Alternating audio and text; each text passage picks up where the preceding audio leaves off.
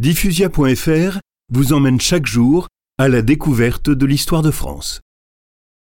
La Troisième République rencontrera deux types de contestations qui menaceront son existence. Des fascismes naissants dans les pays voisins qui rejettent la démocratie au profit d'une dictature, et une opposition de gauche, encouragée par l'exemple soviétique, qui rêve de renverser partout en Europe les gouvernements bourgeois.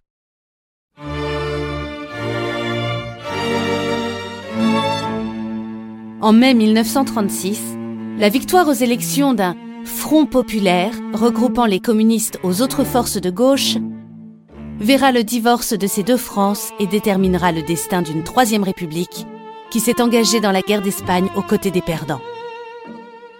Dès lors, moribonde dans le contexte de plus en plus probable de l'avènement d'une future Europe allemande, elle surestime la force de son armée.